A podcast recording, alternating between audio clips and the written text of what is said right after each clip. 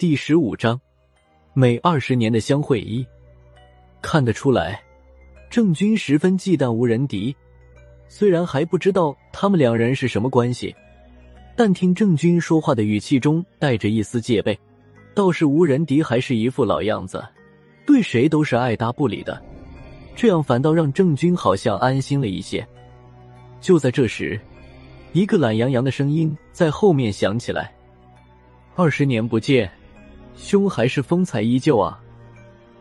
说话的同时，那个白发年轻男子已经走到了跟前。他的出现让郑军吃惊不小，连忙跟了一步，站在白发年轻男子身后。吴仁迪看了白发年轻男子一眼，眼里那种盛气凌人的神色多少收敛了一点，但语气还是棱角分明，说道：“废话，你要是看见……”我什么时候风采不依旧了？那才是你的本事。无冕，郑军断喝一声：“你这是跟谁说话？太放肆了吧！”吴仁迪斜着眼睛看了他一眼，哼了一声，摇了摇头，将目光转向一边，连话都懒得说。郑军的脸色涨红，要不是怕连累身前的白发年轻男子，他早就翻脸动手了。我们在后面看得面面相觑。吴主任就是吴主任，有多大能力就有多大脾气。这句话在他身上体现的淋漓尽致。郝文明皱着眉头想去缓和一下，却被他身后的孙胖子和萧和尚同时出手拉住。孙胖子用极低的声音说道：“看看再说。”千户，白发年轻男子慢悠悠的回头对郑军说道。吴冕兄说的也没有错，他高深莫测的术法，岂是我等能够看破的？你陪我在海上漂泊这么多年，脾气竟然还是这么暴躁，你这样，我还怎么放心？白发年轻男子话说了一半，语气变得有些苍凉，后半句忍住了没有说出口。没等郑军说话，吴仁迪先是叹了口气。在说话时，语气虽仍略带尖酸，但是语调平和了很多。难得你能说出这样的话来。当年你的心态，城府要能有现在的一半，也不至于输给你四叔。我赢了姚广孝二十年命，你却输掉了所有。还是道演说的对，不到最后一子落下，谁敢妄论输赢？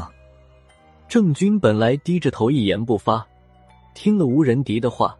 他突然朝吴仁迪微微的鞠了一躬，说道：“我莽撞了，希望你别见怪。”说完也不理会吴仁迪的反应，没事人一样继续站在白发年轻男子身后。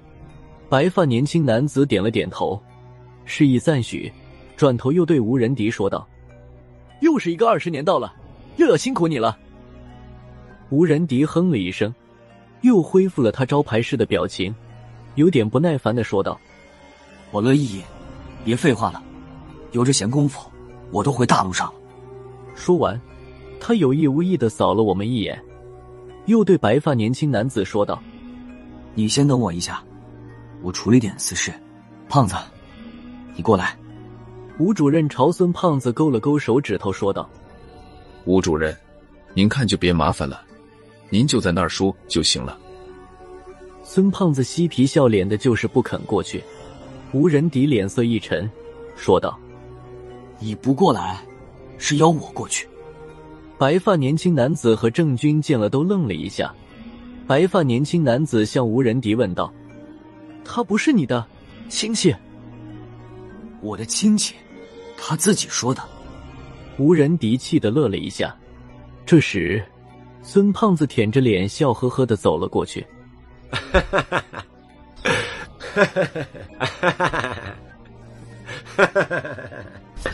他说道：“我就那么一说，你们那么一听就算完了，都别当真，一说一笑的事儿。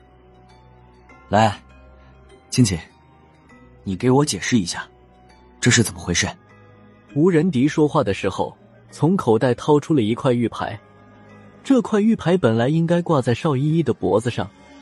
不知道怎么被孙胖子得了去，最后又被萧和尚挂在了镇魂钟上。怕什么来什么。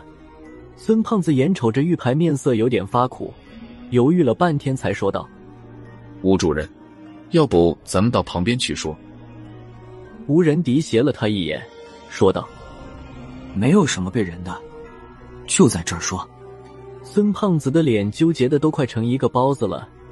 吴仁迪再三催促，孙胖子只能低着头说道：“这个牌牌是邵依依同学给我的，他让我给您带个话，说你们俩不是同一个世界的人，让您别去找他。当时我没找到你，就自己带着，替您养养育。”孙胖子说完，现场一片寂静，不光是郝文明和萧和尚他们。就连白发年轻男子和郑军都张大了嘴巴，大家就这么直愣愣的看着吴仁迪。除了我之外，没有人知道吴仁迪和邵依依的关系。现在金孙胖子这么暧昧的表达出来，让人不禁心生遐想。甚至萧和尚还用胳膊肘捅了捅郝文明，小声问道：“哪个邵依依？吴仁迪这是动了春，烦心了？”孙胖子还想继续说下去，终于被吴仁迪拦住。我是问你，为什么这个玉牌会挂在镇魂钟上面？不是问你怎么得到玉牌的。孙胖子撇了撇嘴，说道：“吴主任，您这就没意思了。”没容他说完，我赶忙过去岔开了话题，说道：“吴主任，这个玉牌不能挂在镇魂钟上面。”不能！吴仁迪恶狠狠的瞪了孙胖子一眼，说道：“镇魂钟已经有了缺口，本来卸掉部分死气就恢复正常了，只要周围没人，就冲不了体。谁让你们撒鼻子眼儿多出这口气的？”说到“你们”这两个字的时候，胡仁迪又瞪了孙胖子一眼。最后这几句话明显是对他说的。吴主任又说道：“玉牌堵住了镇魂钟的宣泄渠道。”里面的死气会越来越暴躁，等暴躁的死气超越临界点，就会从里向外爆开。一旦镇魂钟里面死气暴涨，不光这条船，就连这方圆几百里的海域都要成了死海了。